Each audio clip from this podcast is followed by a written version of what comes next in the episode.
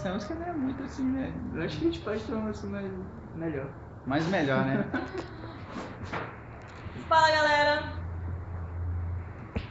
E tu roubou minha fala. E aí, Gus? Fala, jovens da Igreja Batista Central Leste.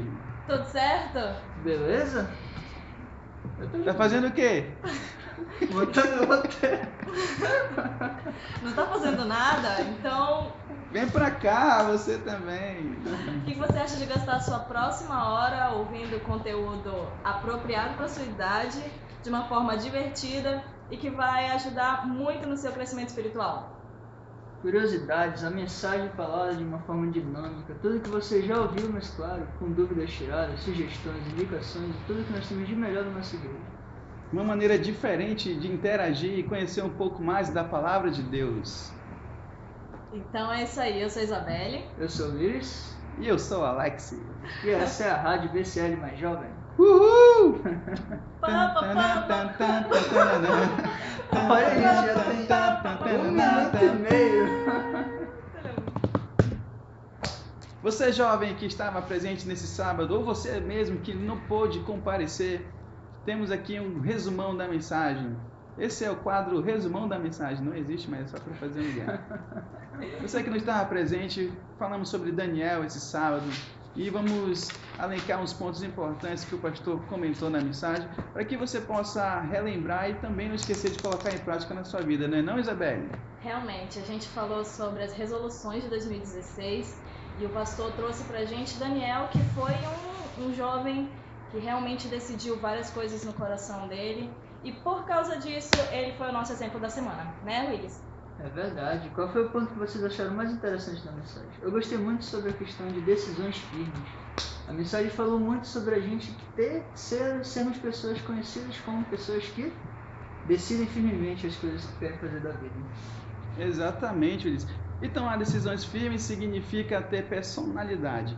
E o que nós estamos aprendendo com a personalidade de Daniel é que precisamos tomar atitudes que venham nos trazer boas consequências no futuro. E tomar decisões firmes às vezes exigem certas coisas. Não é não, velho? É, realmente, lá em Daniel 1:8 diz que Daniel tomou a decisão no coração dele. Mas não foi qualquer decisão.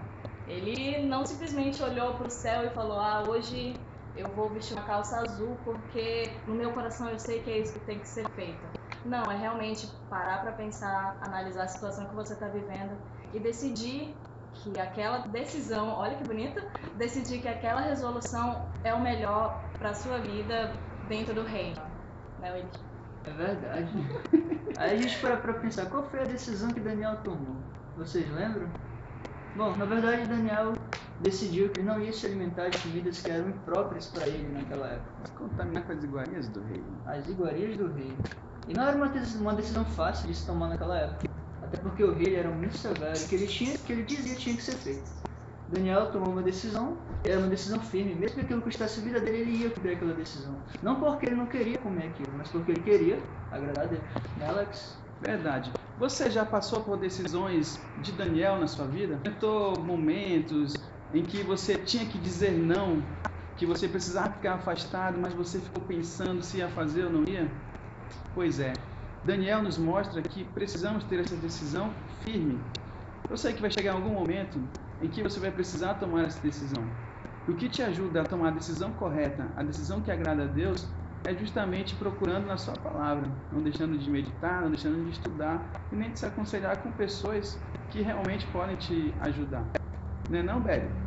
É, decisões, na verdade, o caminho para tomar decisões é nem sempre é fácil. Né? A gente tem sempre que pensar se a nossa decisão sim ou a nossa decisão não vai o quanto elas vão influenciar na nossa vida, né? E esse foi o, o ponto chave da, da história de Daniel. Ele decidiu não, eu não vou me misturar, eu não vou ah, aceitar aquilo que estão me impondo e eu vou fazer o certo. Talvez você pense, caramba, ah, tá todo mundo seguindo esse caminho, tá todo mundo fazendo isso. Ah, todo mundo tá fazendo, então eu vou fazer também. Não é assim, não é bem assim. A decisão de Daniel foi muito importante para mostrar pra gente que a gente não deve seguir o caminho que todo mundo está tomando só porque parece ser o mais fácil. Né? As decisões que nós cristãos tomamos nem sempre vão ser as mais fáceis. Na verdade, vão ser muitas vezes muito difíceis. E saber dizer não, saber tomar a decisão certa é muito importante. Mas e as consequências dessas decisões? É claro, a decisão de Daniel teve uma consequência. Como ele foi lidar com essa consequência? Comer algo que o rei não comia é algo difícil de ser tomado. Ele deu um jeito. É sempre questão de dar um jeito. E o que aconteceu com Daniel depois de tomar essa decisão? Foi abençoado. Daniel foi conhecido como o primeiro ministro de mais de três reis depois de tomar a decisão dele. Três reis é uma coisa muito difícil de acontecer. Uma só pessoa depois de três gerações de reis diferentes. Imagina um rei dominando o outro e um cara que ajudava um rei e continua ajudando o outro. Algo que poderia ser conhecido como um inimigo, um traidor, continua sendo visto como um ajudante, um auxiliar. Isso quer dizer, Deus honrou Daniel. E isso que acontece com a gente quando a gente toma uma decisão com Deus. Por mais difícil que ela seja, por mais que outros não vão aceitar nossa decisão, o nosso foco não, não tem que ser agradar os outros, e sim agradar a Deus.